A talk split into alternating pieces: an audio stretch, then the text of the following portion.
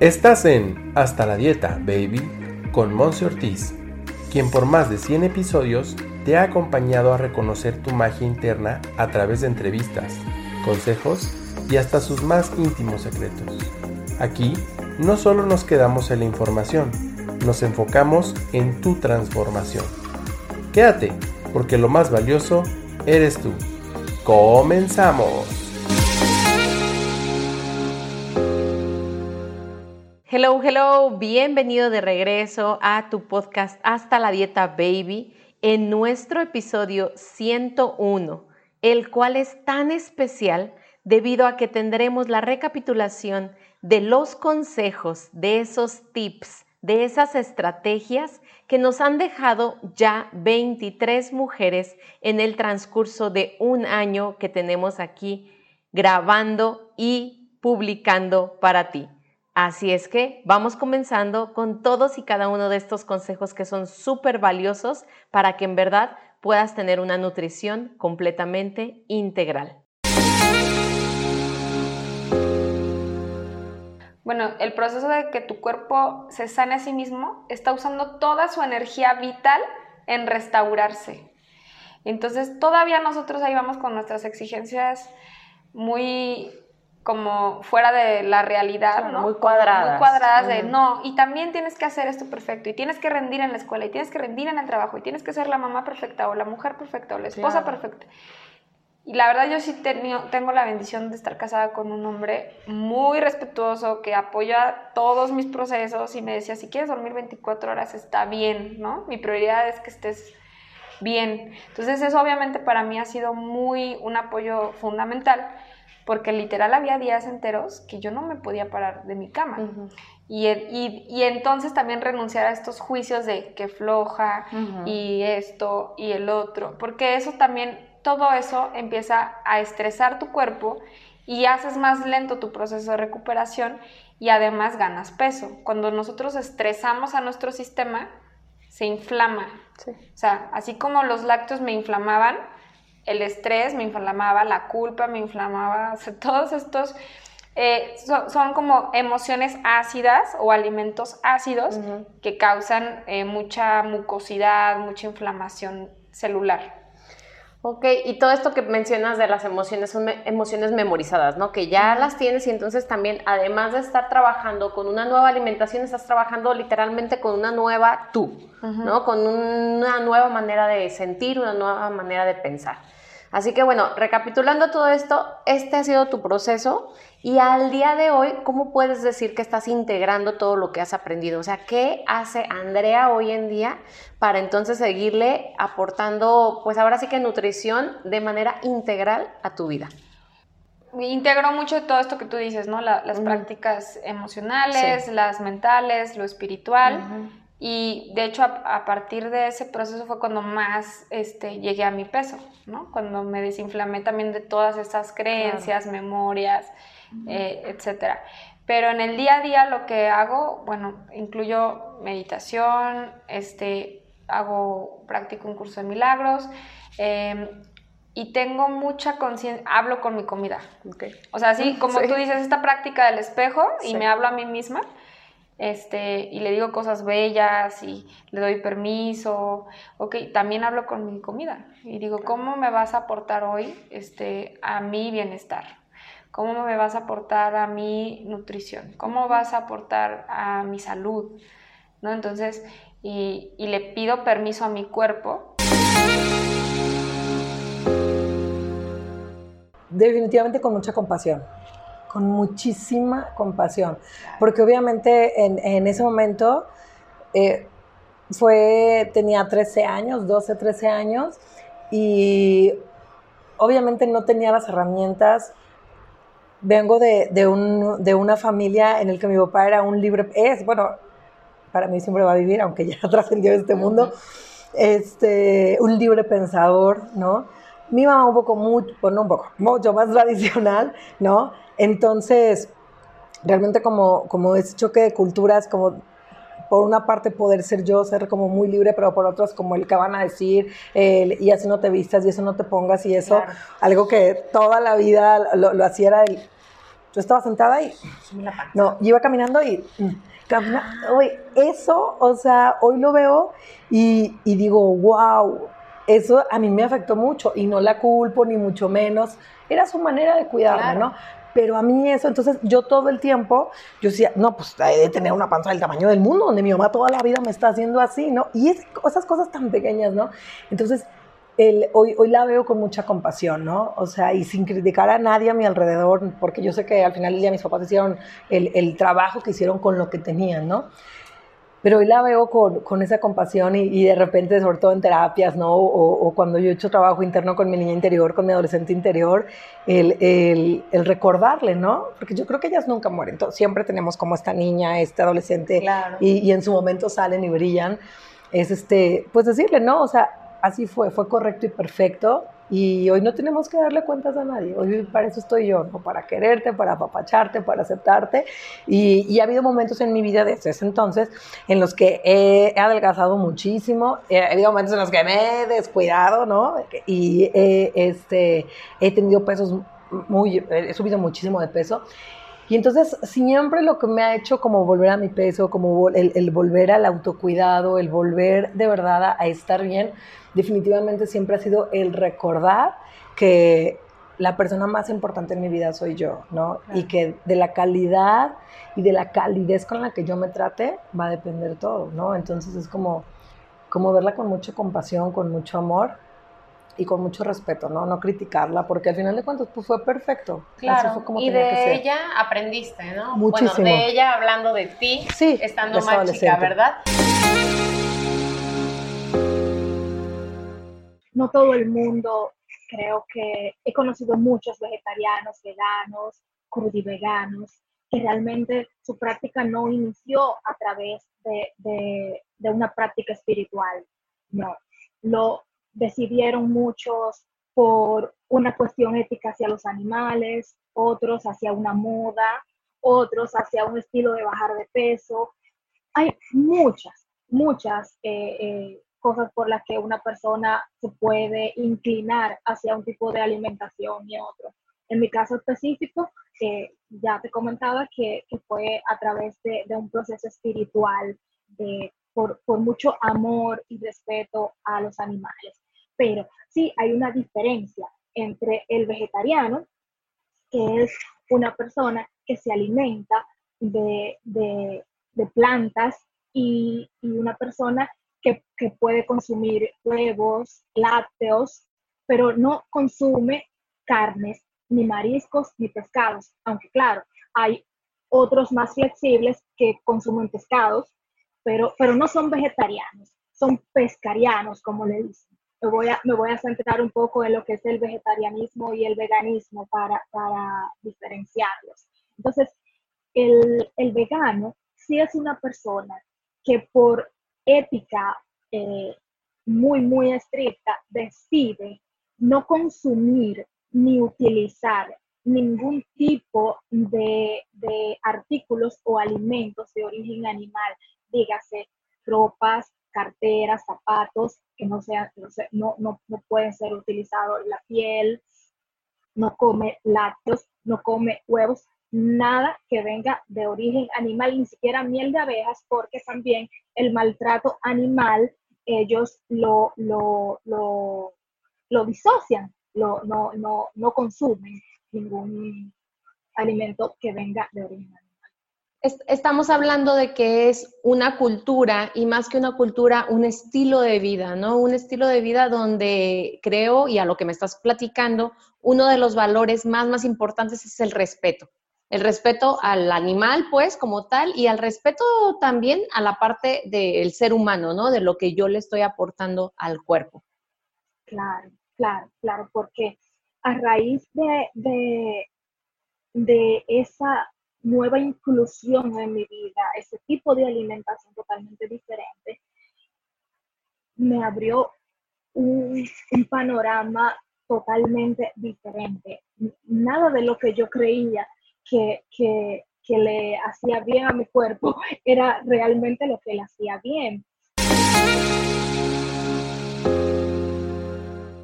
Bueno, eh, los cambios para nosotros, ¿cierto? Porque pues en todo este proceso de cambio de estilo de vida hay que mirar la bioindividualidad, o sea, para nosotros nos funcionó mucho retirar los lácteos y yo ya sé que los tengo que retirar por vida porque, porque la caseína es un factor detonante pues, para este intestino permeable y lo que pasa con el intestino permeable es que deja que pasen muchas eh, sustancias a mi cuerpo que pueden activar mi sistema inmune, que es lo que me pasa a mí y lo que le pasa a, mi hija.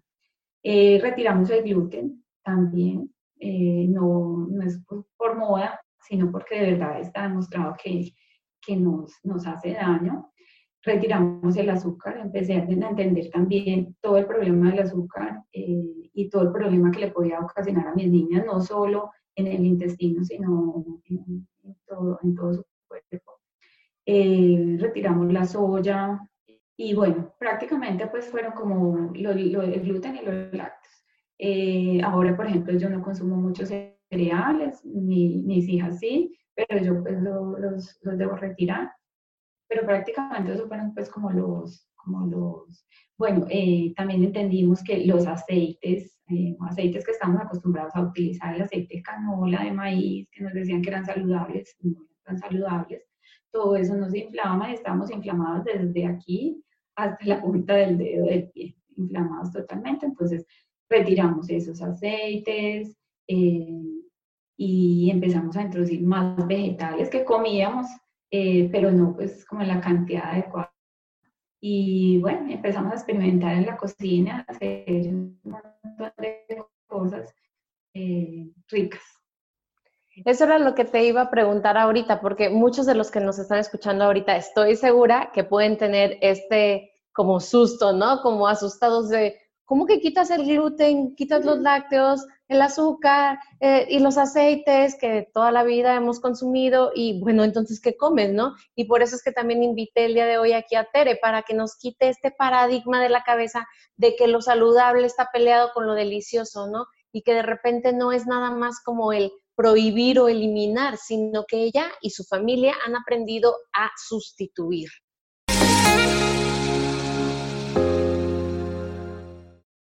Sí, por supuesto. Como dices, nos matamos en el escenario, es, es real. O sea, de repente alguien lo puede llegar a ver como, como que es mucho desgaste, es, es mucho de todo. Se van juntando varias cosas.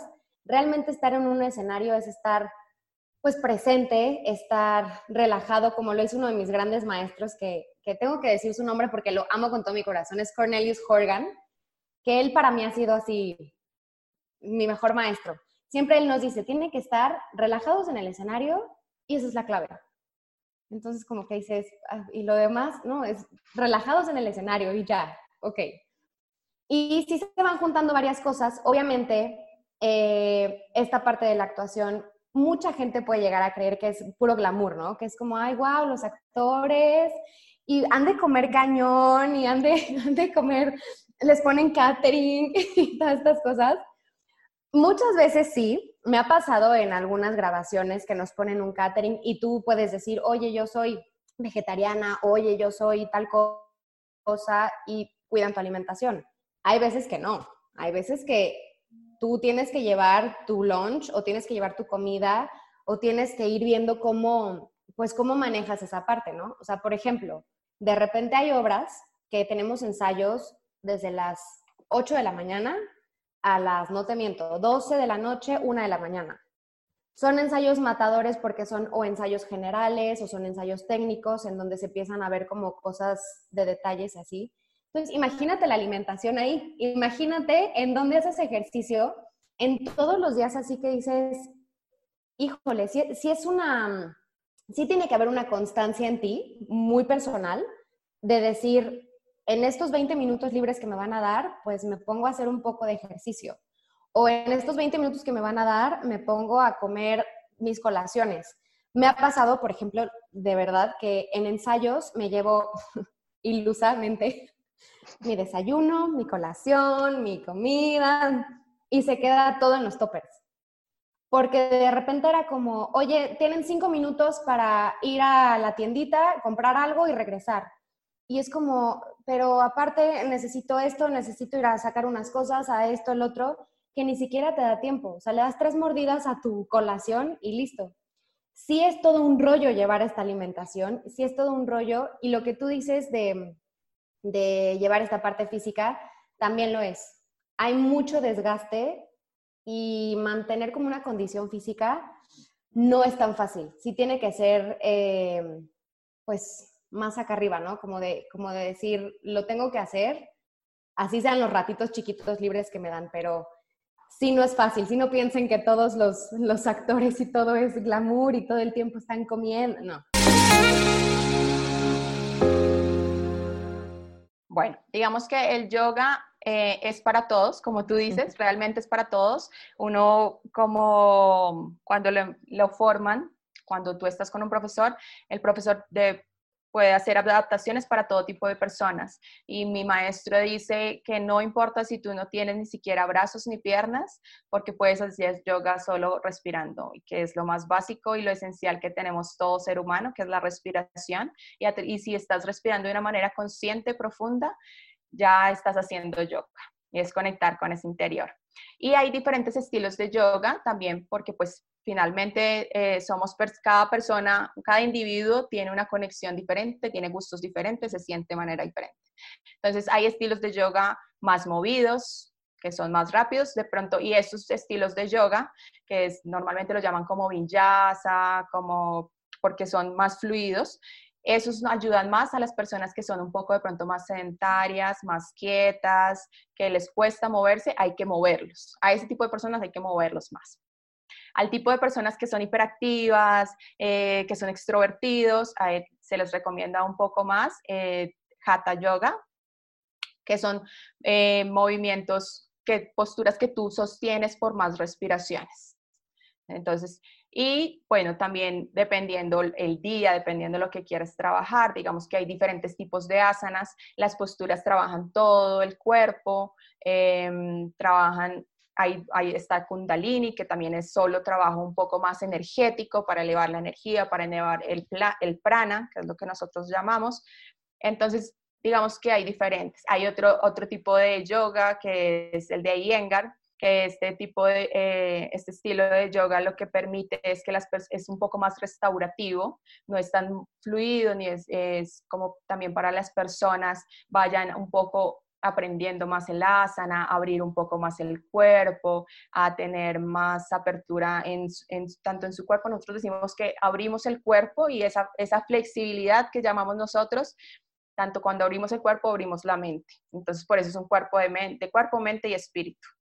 Entonces, digamos que cada persona, como tú decías, cada individuo debe buscar lo que más le conviene, con lo que más conecta. Puede haber personas que no conecten con el yoga, que está bien, es respetable, pero digamos que dentro del yoga yo también estuve en, ese, en esa búsqueda. Entonces yo también hice una exploración por diferentes estilos de yoga con diferentes maestros hasta que llegué como a los que me conectaban y al que me gustaba y, y al que empecé.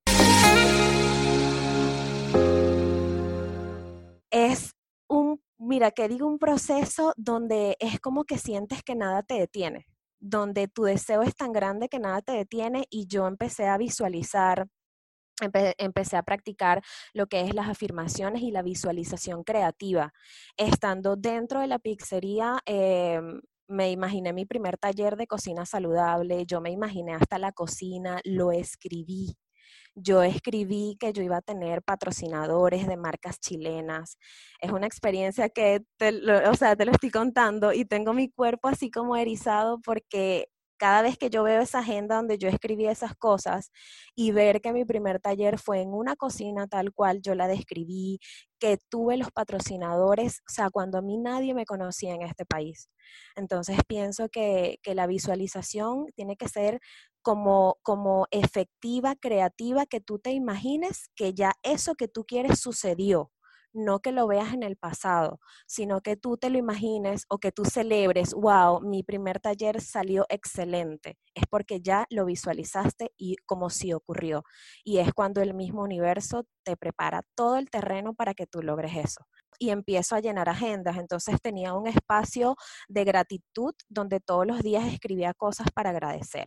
Tenía otra sección de la agenda que se llamaba Me visualizo Y entonces yo escribía todo, me visualizo trabajando con mi pasión, me visualizo en mi primer taller, me visualizo, de hecho estábamos eh, a las afueras de Santiago de Chile y yo quería venirme para acá, para Viña del Mar. Estoy en Viña del Mar. Hasta ahí escribía que me quería mudar a Viña del Mar. y entonces, aparte de esa de me visualizo, eh, una muy importante para mí es una que se llama Me siento orgullosa de.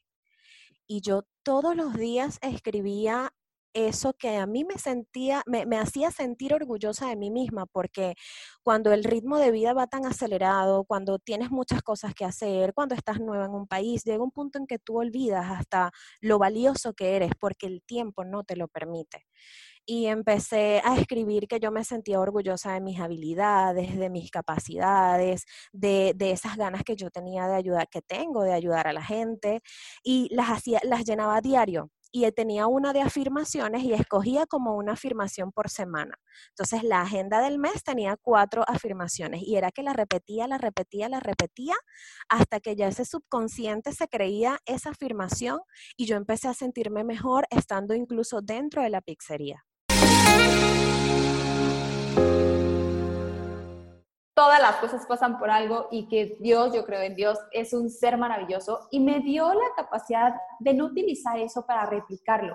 Porque estás de acuerdo que una vez dices, ah, mira, con que esta situación sí me trajo eh, quizás poder, quizás atención, pues muchas veces podemos caer en utilizar a nuestro cuerpo o utilizar que algo le pase a nuestro cuerpo para victimizarnos y para recibir esa atención. Yo agradezco haber tenido eh, pues la luz, las señales, la madurez para cambiar eso y trascender eso y utilizarlo para mi beneficio, para realmente nutrirme, para realmente darme cuenta que sí, quizás estaba viviendo una situación en la que sentí un poquito de abandono, pero que al final cuando pude hacerme responsable de eso, yo podía rescatarme a mí misma y no necesitaba de mis papás ni de la pareja, ni de los amigos, ni de nadie para, pues para construirme. Y entonces ese episodio que a lo mejor en su momento significó demasiado, me llevó a dar un paso hacia, pues, eh, estudiar nutrición, pero más allá de estudiar nutrición, a establecer una conexión con mi cuerpo,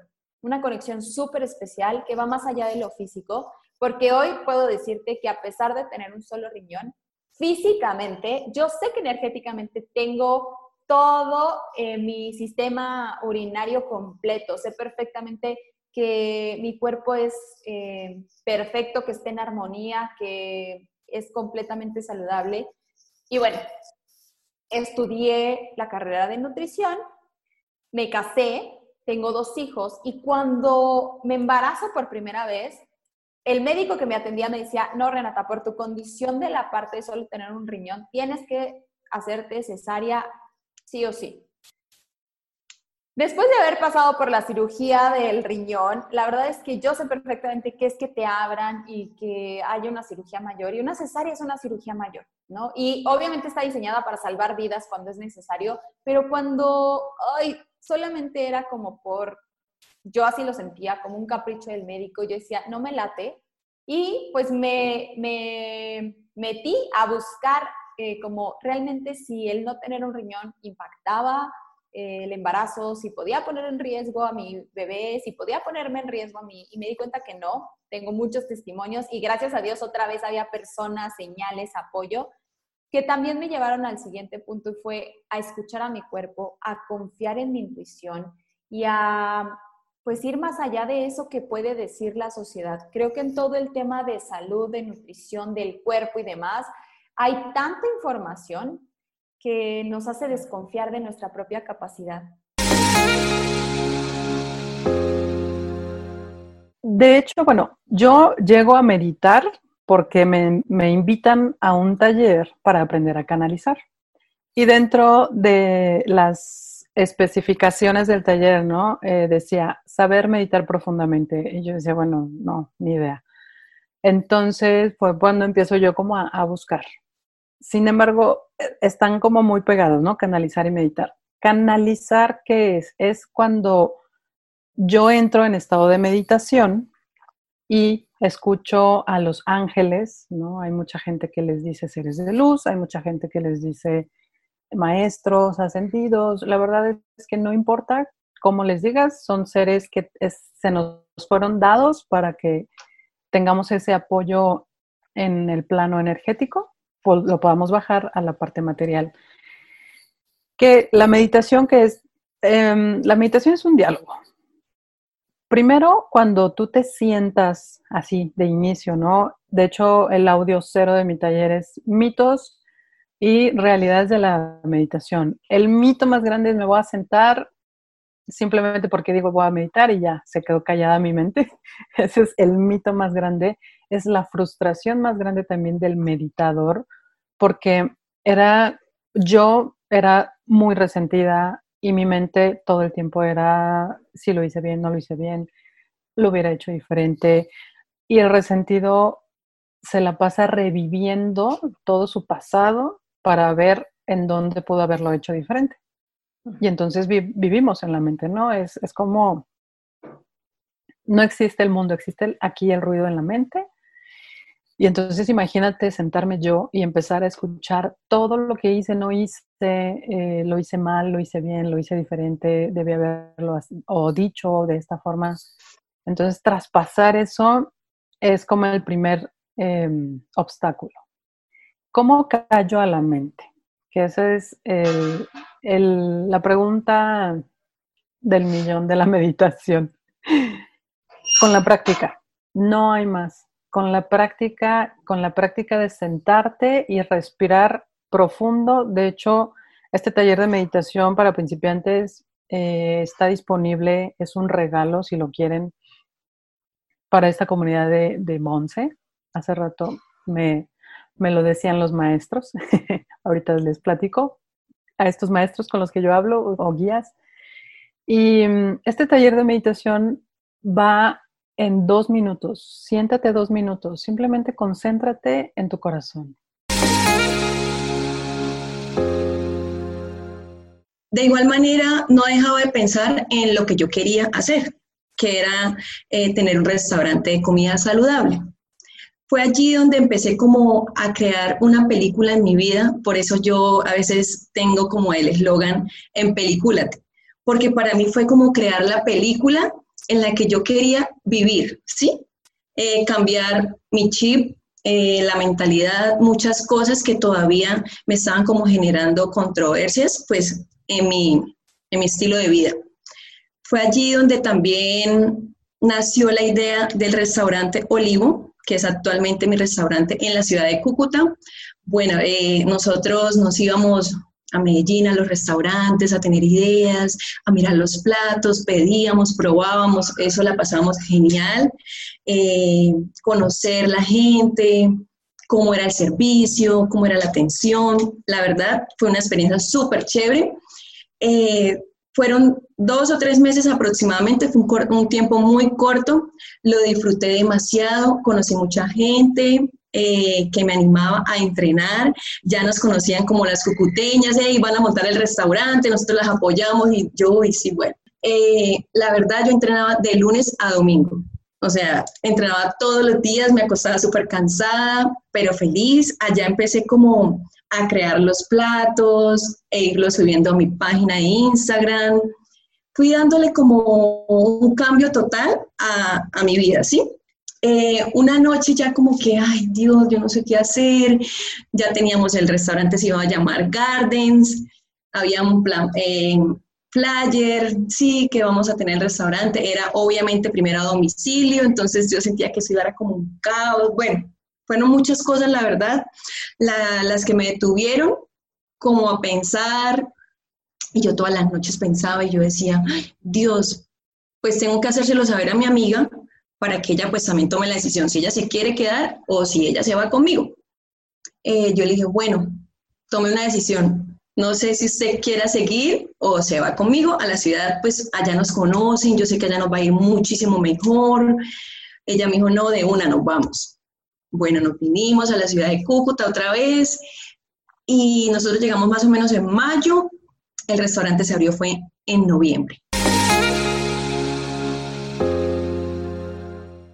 Bueno, lo básico sería, ¿no? La actividad física, ¿sí? Ahí tenemos lo aeróbico, ¿sí? Que es, no sé, correr, caminar, bailar, eh, andar en bicicleta. Y tenemos la parte de fuerza, ¿sí? Que el común de la gente dice fuerza y se imagina pesos increíbles eh, y poniéndose así de gigante y no, no. Eh, puedes hacerlo si te gusta y con el correr de los años y el tiempo y con mucha precaución, pero no, fuerza es nada, levantar hasta tu propio peso del cuerpo, ¿sí? Eh, pesos más livianos, todo es acorde, ¿sí? Y yo sobre todo recalco que para la persona que no está realizando hoy actividad física, que empiece con algo que le guste. Porque yo puedo decirles, eh, todos deberíamos hacer un trabajo de fuerza, pero a ti no te gusta. No lo vas a hacer, no vas a durar. ¿Sí? Ponerse metas reales. Bueno, probar diversas actividades. ¿Cuál es la que me gusta? ¿Con cuál me siento mejor? ¿Cuál es la que puedo practicar regularmente? sin faltar, sin excusas. Bueno, no sé, me gusta caminar. Bueno, salgo a caminar.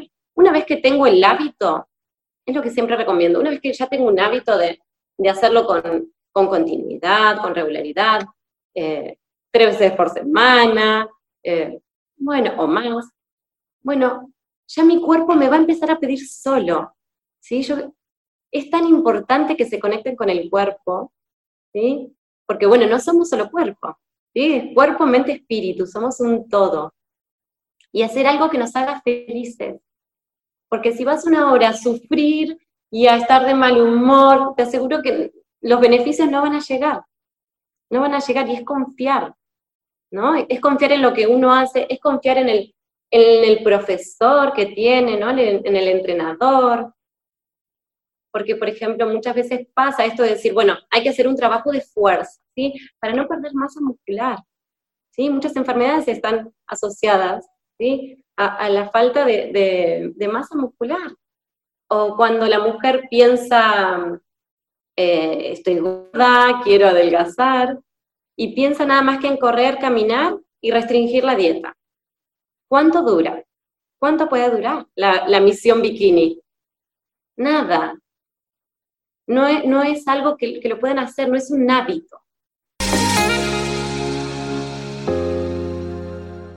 Lo principal, o sea, en cuanto a la salud cutánea de todo el cuerpo es que el baño debe de hacerse todos los días, también el cuero cabelludo se debe de lavar todos los días. El jabón o el tipo de jabón depende mucho de cada tipo de piel, pero en general sugerimos que sea un jabón suave, que no seque mucho. Eh, en cuanto a marcas, no sé si se pueden comentar marcas. Sí, sí, pues sí, adelante. como las comerciales, por ejemplo, el jabón Dove blanco, el Dove, eh, mucha, gente, utiliza siempre un jabón neutro o el jabón lirio, el famoso jabón neutro de, de, de, las abuelitas y de toda la vida. El problema con estos jabones es que aunque diga que son neutros, el pH suele ser muy alcalino. El pH de la piel es un pH ácido. Entre más lo alcalinices, más seca se pone tu piel y entre más seca esté la piel, más riesgo tiene de enfermarse. Entonces, como tip, baño, un jabón suave y el cuero cabelludo se lava todos los días porque también las glándulas del cuero cabelludo producen grasita que pueden desencadenar otro tipo de enfermedades en el cuero cabelludo y hacer que se empiece a caer más el pelo. Entonces el primer tip, aseo diario. Em, el segundo tip, usar protector solar siempre. Lo que siempre decimos, sí lo usas, ¿verdad? La verdad es que hasta que Sandy llegó a nuestras vidas ya como dermatóloga es que yo lo empecé a usar me confieso culpable, bueno, no, no culpable, responsable más bien. No teníamos la cultura hasta que ya tú nos dijiste lo importante que es. Es súper importante la protección solar todos los días para prevenir cáncer de piel, que es como nuestra, nuestro foco rojo, y también para prevenir la aparición de manchas o fotoenvejecimiento prematuro. ¿Qué es esto? Cuando vemos arrugas, manchas, una piel muy opaca, ese tipo de pieles son pieles muy envejecidas por el daño solar crónico. Entonces, el uso de un protector solar es un must en todas las personas, desde niños, adolescentes, adultos, viejitos, de todo tipo de personas, de todas las poblaciones de todo el mundo. Aunque tú digas, yo soy morenito, yo para que me ponga protector solar, el protector solar es en todos, porque el cáncer de piel también es en todos. Entonces, eh, lo que hay que buscar en un protector solar es que tenga un factor de protección solar que sea mayor a 30. 30 o más ya nos protege más del 97% de la radiación ultravioleta y que sea de amplio espectro. Amplio espectro quiere decir que nos protege contra la radiación UVA y UVB, que son las que principalmente nos llegan del sol aquí a la Tierra, y que sea resistente al agua. Eso es súper clave porque, por ejemplo, si tú andas en tu día a día, estás sudando y no es un protector resistente al agua, no va a durar mucho su efecto. Entonces ya cuando tuve mi segundo bebé fue así como, que ya estuvo, ya estuvo, déjate de hacerte la víctima, deja de estar dándole lástima a la gente, qué vergüenza, ponte las pilas. Me puse a trabajar y, sabes, en un año bajé, yo creo, como la mitad de todo ese peso. O sea, me puse a trabajar muchísimo, ejercicio, alimentación, me metí mucho, mucho, mucho. Y en el segundo año eh, me dice, platica con mi esposo, dice, oye, Elena, ¿por qué no te lanzas a hacer una red pública en el que quizá motives a alguna mujer que esté pasando por lo que has pasado todos estos años, ¿no? Y yo, no, ¿cómo crees? Mírame, todavía me faltan como 30 libras que bajar, qué vergüenza, tú sabes que las redes sociales son tan duras. O sea, y, y, de verdad, no, y le di largas y, él me insistía y yo, no. Y sabes que mi pensamiento, no, cuando yo ya baje mi, todo mi peso, entonces sí. Y, y, así, cuando baje, sí, cuando. Y él, no, ahorita, no, cuando baje, ahorita, cuando baje.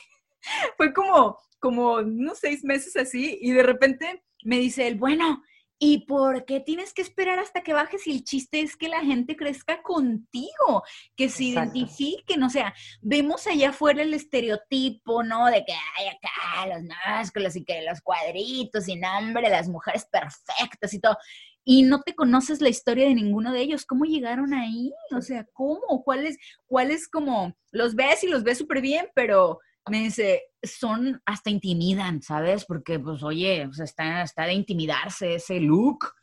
Le dije yo, híjole, pues, ok. y a finales del 2017 ya estábamos, ya habíamos eh, hablado de que, ok, le dije, ok, me voy a lanzarme, eh, ok, empezando el año, bien, y un día, así mira, literal, el 31 de diciembre del 2017 estábamos pues salimos, me acuerdo perfecto que salimos, nosotros no somos mucho de, de, celebrar así en grande y más porque acá la verdad en los Estados Unidos no tenemos mucha familia, solo nosotros, mi familia de cuatro. Y entonces estábamos en, salimos a, nos salimos así al patio, no al patio, a la cochera de la casa, ¿no? Y me acuerdo muchísimo frío, pero el cielo estaba despejado, había muchas estrellas, estábamos con nuestros dos bebés, este, nos sentamos y sacamos unas banquitas y nos sentamos viendo el cielo, bla, bla, y me dice, ok, ya tengo la foto con la que vamos a abrir tu página, ya nada más me, dice, ya nada más, este, dime que, que cómo la lanzamos y, y cómo, cómo le ponemos, Liliana o Liliana, ok, y yo, pues Liliana Rock.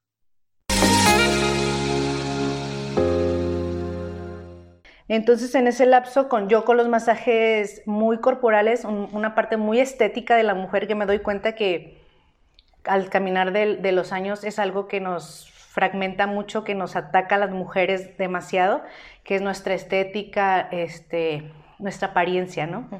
Entonces yo me desgastaba mucho con esos masajes, em, empecé a buscar otro tipo de corriente que era más energética, una corriente más energética, para buscar ahora sí que esa sanación o esa, esa belleza realmente, pero no física, ¿no? Más profunda. Y nos conjugamos. Mi hermano empieza a experimentar todo lo, que, lo de la tradición, nos, nos ponemos a investigar este, y a prepararnos con varios guías, abuelos de tradición, la abuela Margarita, este, la abuela Irma.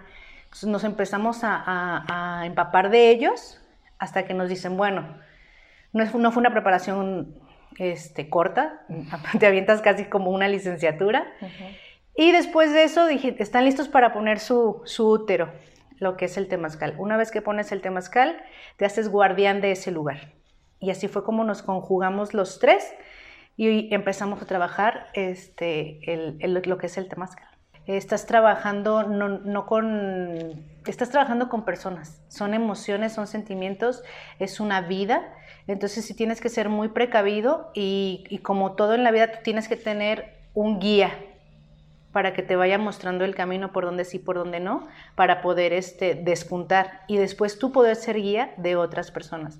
Lo que más cuidamos es eso, precisamente poder cuidar a, a las personas y pues quién mejor que alguien que ya lo hizo, alguien que ya caminó, que son los abuelos, para que nos vayan, nos vayan asesorando. Perfecto. ¿Nos quieres contar un poquito entonces sí sobre uno, qué es la tradición? O sea, ¿qué le llamas tú esta parte de la tradición y qué es el temazcal? La tradición, eh, hay, varios, hay varios tipos de, tradiciones con los que se trabajan, los lakota, el chichimeca, los toltecas. Son muchas ramas que, entran en un conjunto de la mexicanidad.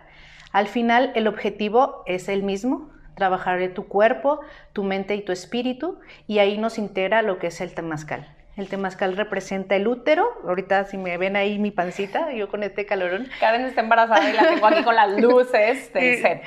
Entonces es esa, es esa barriguita, es regresar al origen.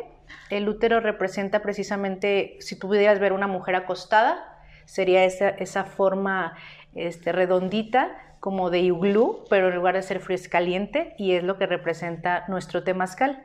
Es una de las, de las mayores herramientas de la tradición para poder hacer este, ahora sí que una limpieza profunda de cuerpo, mente y espíritu eh, integral.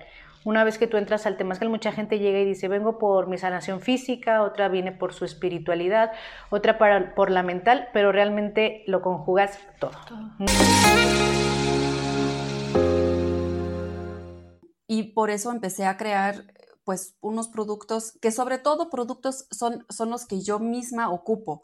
O sea, de repente pensé en, que, bueno, jabones naturales, que, bueno, que se podría hacer como, es como muy común a lo mejor, ¿no?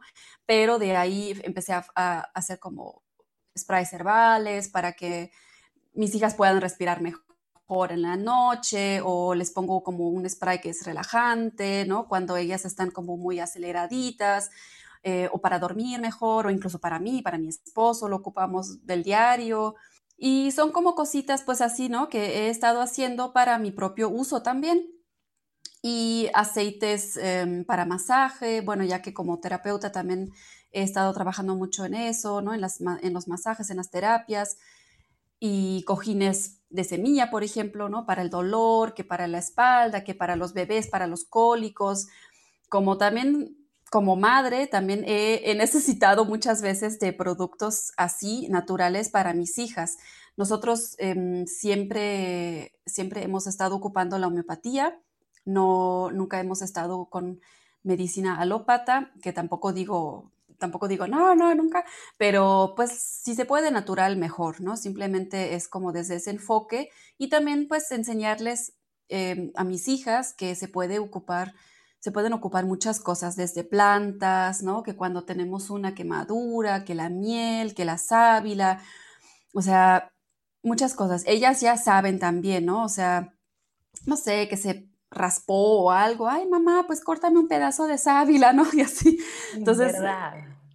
Sí, o sea, ellas ya también han aprendido muchas cosas, pues al simplemente estar viendo lo que yo hago, de repente eh, bajan conmigo aquí al estudio donde, donde hago todos mis productos y, y, me, me, ayudan, ¿no? Me acompañan y de repente ya están ellas así como que, ah, sí, que el antifaz para no sé qué, para relajarte y, y es muy lindo, la verdad. Ellas son como unas esponjitas que todo ven, todo escuchan, todo observan, ¿no? y eso me, me gusta mucho también. Entonces, hace ya medio año es que me estoy formando como health coach, que es algo que para mí redondea todo, ¿no? Que ya engloba como todo lo que he estado haciendo en los últimos, pues ya 12 años, sobre todo. Em, sí. Y, y, eso me encanta porque me da más base para para trabajar con más personas, o sea, como terapeuta también he, estado trabajando con mucha gente.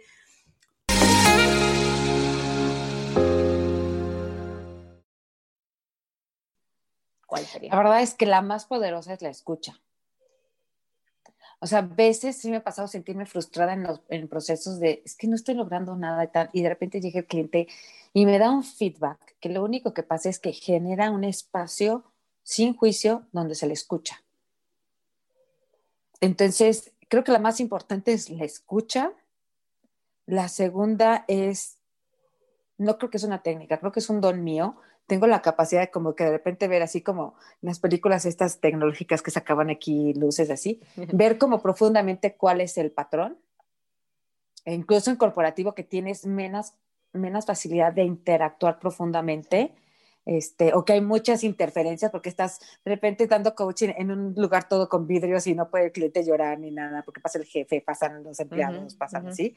Este, tengo la capacidad de ver qué es lo que pasa de frente, entonces a veces lo digo o a veces hago preguntas. Entonces creo que esas son las dos. Tengo más técnicas como la misma parte del Reiki, de registros akashicos. Hago lo mismo que pasó conmigo. O sea, cuando veo un cliente que digo, no sé por dónde, cuéntame tus enfermedades Así que, ¿cuál es el tema más importante de tu vida? Ha sido el cuerpo, porque el cuerpo habla, ¿no? El otro día leía, no se enferma, informa, ¿no? Entonces, cuando no sé por dónde, me puedes dar, así como médico, voy apuntando y voy viendo. O sea, el cuerpo, te, estoy viendo yo, con razón esto. Alguna enfermedad, alergia, y ya, con eso. Eh, registros akáshicos, a mí me ayudaron, fue una técnica muy amorosa para mí, me ayudó mucho a desprogramarme, diría yo, a quitarme el acondicionamiento y el programa, incluso de mis procesos personales, incluso de estas técnicas holísticas y tal, fue como quitarme todas estas capas de programación de creencias y, y, y poderlo conectar de una manera funcional de qué puedo hacer en este momento para lograr esto, destrabarme y demás. Como una guía muy amorosa sin estos, sin estos programas. Entonces me ayudó mucho eso este, pues eh, digo, el PNL, muchas cuestiones de, que yo estaba leyendo, pero yo creo que lo principal es la escucha y que esa conexión, que es, que esta parte de coaching es despojarme de lo mío, o sea, yo no puedo entrar a una sesión con mis temas. Entonces, si estoy entregada al otro, lo voy a escuchar, lo voy a leer, lo voy a sentir, porque incluso en, esta, en los últimos dos años, una por una cuestión de salud mía y ahora por la pandemia y la tecnología, pues a veces es audio y no ves ni el video y aún así puedes percibir desnudamente a la persona, pero esto es si me despejo de y estoy entregada a él. Entonces yo creo que es algo es despojarnos de quiénes somos y de nuestras creencias y escuchar.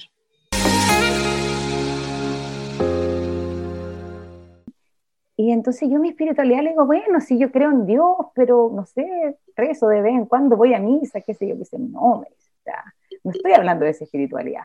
Y ahí me mandó a, mandar, a leer una serie de libros, me dijo, mira, parte por aquí.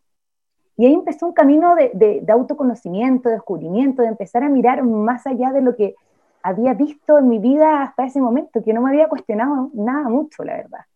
Y ahí fue que de repente, mira, leyendo un artículo, llegó, apareció el coaching. Y dije, eso es lo que quiero hacer. Ahí, ahí quiero estar.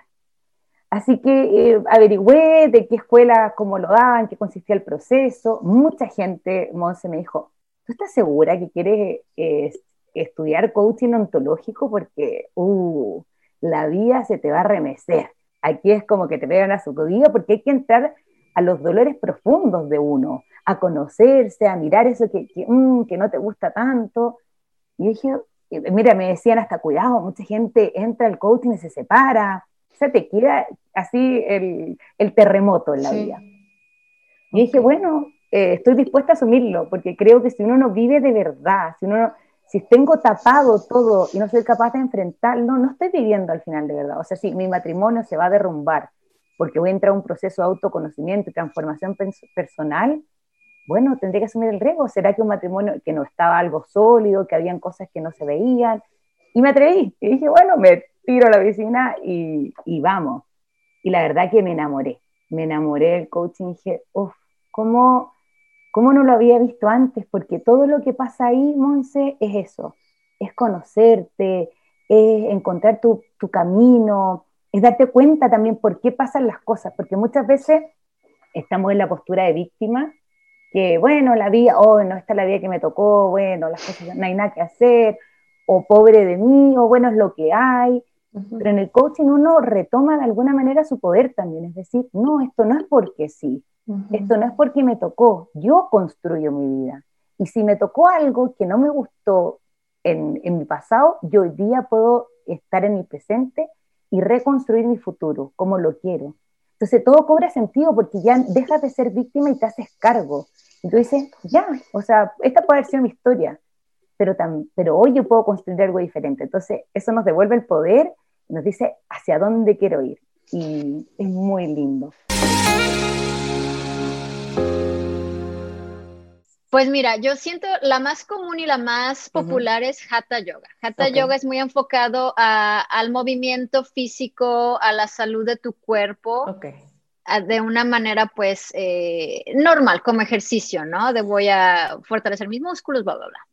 Hay otras que están un poco más enfocadas a, meditación, otras que están un poco más enfocadas a, movimiento o a música. Kundalini Yoga es como la madre de todas las yogas, porque tú tienes de todo. Y en este tipo de yoga lo que se maneja es, no solo vamos a trabajar en tu cuerpo, si ya estás aquí poniendo el tiempo, vamos a trabajar en todos los niveles de lo que tú eres. Y es lo que el otro día te comentaba. Sí, o sea, y es lo que el otro día te comentaba yo, que no somos nada más este cuerpo físico, tampoco somos solamente nuestra mente, tampoco somos solamente nuestro espíritu, también somos energía, somos campo electromagnético, somos eh, la proyección de esta energía que sale desde nuestro plexo solar. Somos conexión con el centro de la Tierra, somos conexión con el universo. Entonces, vivimos a tantos niveles que no vemos, mas sin embargo ahí están. Entonces, Kundalini Yoga te trabaja todo esto. Y yo trabajando en salud mental, me interesó ver cómo lo aplicaba yo a psicoterapia y cómo reaccionaban mis pacientes, ¿no? Gente con trauma, gente con estrés, gente con ansiedad, gente con depresiones súper profundas, ¿no? Y bueno, es definitivamente, ah, híjoles, o sea, incluso han hecho muchos estudios porque te cambia la bioquímica, incluso la estructura cerebral. Tú ya no eres el mismo después de que practicas yoga, cualquier tipo de yoga, y en específico Kundalini Yoga. Entonces podemos decir que los beneficios son múltiples y que realmente no nada más van a ser en tu cuerpo con la fuerza, sino también en, un, en una cuestión tal vez de cognición, en una cuestión también espiritual y de conexión contigo misma y con todo el entorno. A final de cuentas, esos son algunos de los, de los beneficios. Dije, yo quiero decirle a las personas que no sufran para lograr algo. Y la productividad personal desde la esencia surgió después de certificarme como mentora. Primero tuve casi un año de preparación como mentora, me certifico, todavía no tenía ese mensaje claro. Y fue como una revelación en, en una noche, desperté y yo dije, wow, productividad personal desde la esencia esa va a ser mi marca, esa va a ser, ese va a ser mi mensaje, porque para mí la productividad personal desde la esencia es lograr hacer las cosas con alta dosis de gozo, de felicidad, de amor en tu corazón y satisfacción. Primero eres todo eso y después planeas tu día y esas actividades que estás haciendo en el día a día las estás logrando y puede que unas no, Puede que te equivoques, puede que digas, oye, esto no lo hice, pero no lo estás haciendo para ser feliz. Ya eres feliz, ya tienes el gozo en tu corazón, ya te sientes satisfecha por quién eres. No necesitas el reconocimiento de nadie por esas actividades que estás haciendo. Más bien, eh, es realmente empoderarnos todos los días con, con, rutinas y rituales que nos hacen tener esa conexión desde la esencia y ya después hacer las cosas en las que somos buenas. Hay médicos, hay mentoras, hay coaches, hay maestras. Eres buena en eso, hazlo. Tú tienes maestría para hacerlo. Pero primero conéctate contigo y luego tu productividad va a ser desde la esencia. Eso está increíble porque va de la mano con la creencia de que primero eres, o sea, primero te sientes, primero te la crees y entonces por consecuencia lo que haces va a resonar también con esa energía o con esa vibración, ¿no? Y es mucho lo que, eh, bueno, a lo largo de algunos años, ya trabajando también en la parte de liderazgo, he aprendido, ¿no? Como todas las técnicas como una visualización o las técnicas como el journaling, que ahorita tú nos cuentas, ¿no? Que me siento a escribir, o sea, me siento a planear, hago esto, hago esto otro para tener las bases de que entonces sea todavía más ligera, ¿no? Más ligero el día a día. Entonces, en ese viaje, yo como empecé a viajar comiendo saludable, lo empecé a compartir en Instagram. Eh, eso me gustaba, me gustaba mucho compartir, compartir, y eso lo empecé, a, lo empecé, lo seguía haciendo, y de repente como que lo dejaba porque no sabía exactamente qué hacer. Después del viaje, como que lo dejaba, lo tomaba, lo dejaba, lo tomaba iba siempre compartiendo cosas saludables, tips saludables, recetas, entrenamiento, como lo que me, lo que me naciera lo compartía. Y fue como, como por ahí que me fui dando cuenta que eso me gustaba, me gustaba transmitir mis conocimientos, me gustaba transmitir lo que yo había aprendido, mi experiencia, pero me faltaba, porque muchas me preguntaban, pero ¿cómo lo hiciste? ¿Cómo lo hiciste? Y me faltaba el, ok, esto hice, con esto yo te puedo ayudar, con esto yo te puedo acompañar y no tenía esa herramienta. Y ahí llegué a una, a una conocida que me dijo, mira, estoy estudiando health coaching, quizás por aquí podrías ir. Y fue como interesante. Y eso creo que fue el 2017, 2018, por ahí, que me lo dijo. Y fue como, ok, podría ser, podría ser, pero lo encontraba caro. Era como, Sí, la inversión y todo. Sí, entonces, claro, ahí fue como, ok, tengo que hacer algo porque me gusta esto, me gusta transmitir, me gusta, me gusta la transformación que yo logré y quiero que otras personas la vivan, porque es increíble. O sea, yo me siento mejor, ya no ando, ya no ando inflamada, aprendí a quererme, que es lo más importante, aprendí a aceptarme y encontré un estilo de vida que me mantiene feliz, que me mantiene activa, que me mantiene en paz. Y eso me encanta. Entonces, eso yo dije, quiero transmitirlo y quiero, quiero de alguna forma entregar esas herramientas, pero no sabía cómo. Y ahí fue como después de un viaje, que ahí nos fuimos de nuevo, nos fuimos al sudeste asiático. Por, ¡Ay, qué rico! Eh, ¿A, qué países fuiste? Ahí fuimos a, a Tailandia, Malasia, Indonesia, Singapur y Filipinas, eh, Camboya y Vietnam. Y pasamos antes por Grecia. ¿Ese, ¿Ese viaje cuánto duró, Pame? Ese duró al final como ocho meses, creo que fue. ¡Wow! O sea, si tú me estás escuchando, nos estás escuchando aquí a Pame y a mí, no es así como que, porque yo pienso, ay, sí, nos vamos 15 días, nos vamos un mes, pero ya tener un, un estilo de vida que, bueno, hoy 2021 que estamos haciendo esta grabación, pues es muy viable, en, en el sentido, quitando pandemia un poco por un momento, es como muy, muy viable el que, oye, ya me llevo mi trabajo a todos lados, oye, ya puedo estar viajando y ya no como anteriormente era como que, deja veo si en el trabajo me dan permiso, aunque sea cinco días, ¿no? Exacto.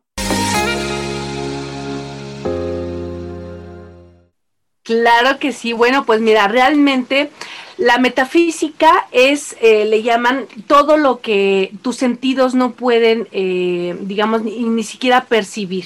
Es más allá de lo físico, ¿ok? Es todo aquello que ahora le llaman el invisible, ¿no?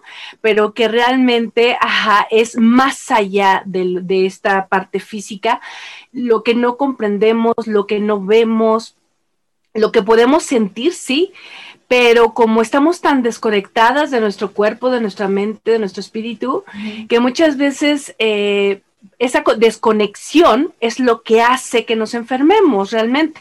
O sea, así de simple y de complejo, ¿no? Porque, porque esa desconexión es eso. Entonces la metafísica es más que nada más allá de lo físico y es lo que no pueden percibir tus, tus sentidos eh, como tal, ¿no?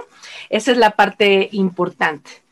Eh, después, eh, esto se basa, en la mente, o sea, va, basado sobre la mente y, lógicamente también sobre el subconsciente, o sea, todo lo que tú crees, todo lo que tú em, has vivido también como experiencia de vida, se va fijando en nuestra mente como si fueran líneas, ¿no? En nuestro cerebro y vamos de alguna forma también aceptando todo aquello, aquel conocimiento que nos han dado a través de nuestro caminar.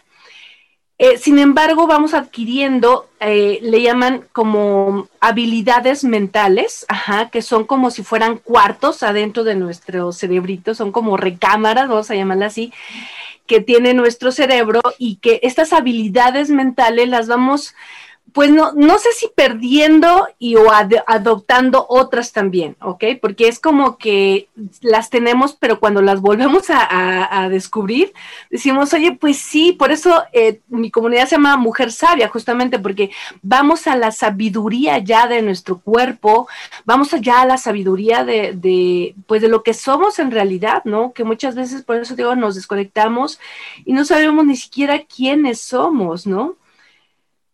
Entonces, de eso, en eso se basa, en eso se basa sobre esas habilidades mentales. Entonces, cada una, cada una de las enfermedades o síntomas ya en el cuerpo, ajá, eh, tienen una habilidad mental. ¿Qué quiere decir una habilidad mental? Que, por ejemplo, em, la parte de los pulmones es, la habilidad mental es inspirar, ¿ok?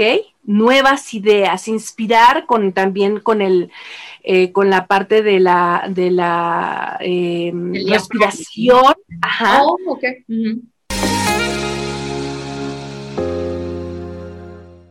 Excelente, claro que sí. Y antes de esos tres consejos, quiero hacer referencia a lo que decías ahorita, precisamente, ¿no? De la importancia o, el impacto que llega a tener el cuidado de tus finanzas personales en otras áreas. Decías en el matrimonio. ¿Cuántos matrimonios fracasan o se, se rompen por el tema de las finanzas en el hogar? Por el tema económico, ¿no? O veo mucho también, eh, tú, tú, trabajas mucho el área de la nutrición completamente, ¿no? Como este, esta, eh, eh, una vez también veía cómo impacta en cuando no tienes esa tranquilidad financiera, entonces te conlleva o te lleva a una ansiedad y entonces muchas personas la, atacan o la cubren con el comer, comer, comer, comer, comer, pero realmente no viene de, de algo que necesites, ¿no? Es de una ansiedad, no es algo que tu cuerpo te esté pidiendo o que tú elijas como conscientemente eh, hasta en esa parte de tus alimentos, no es como esta ansiedad que te provoca cuando no tienes estas áreas en balance, ¿no?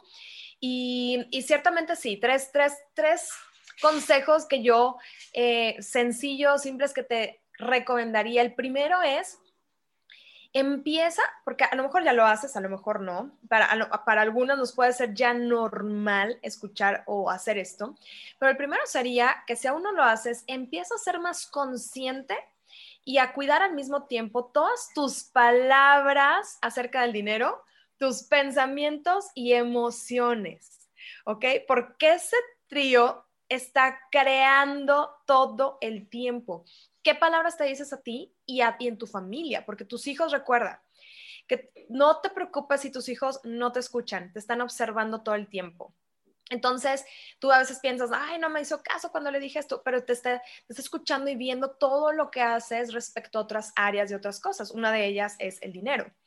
Y, si tus palabras son no tengo, no se puede, ahorita no, no hay, etcétera, eso es lo que él está escuchando, viendo y aprendiendo. ¿Ok? Entonces tus palabras crean. Aunque no tengas para alguna cosa, cambia las palabras, ¿no? ahorita eso yo lo, yo lo quiero, por ejemplo, me encanta un tip, ¿no? Cuando vas, no sé, al, al supermercado o un, o un mall, no sé, a una tienda donde te gusta mucho algo, jamás digas no puedo en tu mente di, me lo llevo, aunque no te lo lleves físicamente, ¿ok? En tu mente me lo llevo, me lo llevo, etcétera. O sea, tus palabras, pensamientos, ¿qué estás pensando acerca del dinero? ¿Ok? ¿Estás pensando en abundancia o en escasez? ¿En, en tranquilidad o en dificultad? ¿Sí? ¿En libertad o en escasez de, ay, no, me, o en limitación? ¿Ok? y tus emociones, porque las emociones, recuerda que el pensamiento crea, aquí nace todo, pero la emoción es lo que atrae, porque la emoción es lo que tiene esa energía y esa vibración.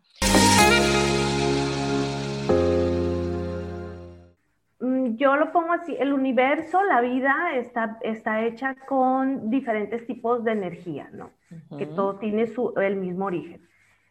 Este, y así como existen los elementos químicos en la tabla periódica, que todo lo que conocemos en el mundo está hecho de esos elementos, son tal número, no hay más.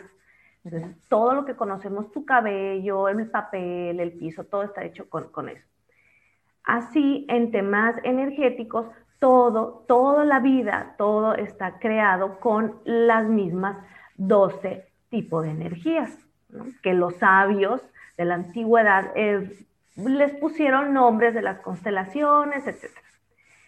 Este, y nosotros somos todas esas energías, que, pero cada quien las viene a encarnar y manifestar de maneras diferentes todo tiene sus escalas de manifestación, sus escalas de vibración, entonces es, es infinito, o sea, una carta astral es total, aunque haya muchas personas Pisces, por ejemplo, este, ninguna va a ser igual a la otra, porque va a depender mucho, o sea, de la hora en que naciste, el lugar donde naciste, aparte pueden haber nacido personas que nacieron a la misma hora que tú, en el mismo lugar, el, pero el entorno en el que tú creciste va a ser diferente, entonces las mismas energías van a estar también influenciadas por el entorno en el que tú crees, las creencias que te inculcaron tus padres. Entonces, viéndolo desde ese cúmulo de, que somos una totalidad, la astrología eh, se convierte en una herramienta muy valiosa de autoconocimiento, que bueno, sí fue usada como para eh, adivinar el futuro, se podría decir, o ver qué va a pasar. Esa en sí es la esencia de la astrología, porque los antiguos empezaron a estudiar los astros para saber cuándo iba a llover, cuándo sembrar, ese era el propósito. Este, y poco a poco, bueno, es la, es la ciencia, el estudio más antiguo de la humanidad. Entonces se ha ido, las bases psicológicas que tenemos ahora, son, sus bases son astrológicas. Entonces, entonces todo ese cúmulo de información va más allá de adivinar qué me va a pasar. Es autoconocimiento, conocer cómo se manifiestan esas energías en mí y cómo yo puedo manifestarlas de la mejor y más elevada manera a lo que yo quiero para mí.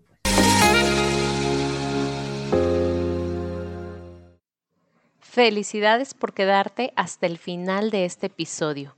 Espero que hayas disfrutado de toda la sabiduría de estas grandes mujeres. Muchísimas más entrevistas próximamente. Gracias por ser todo lo que eres. Hasta la próxima.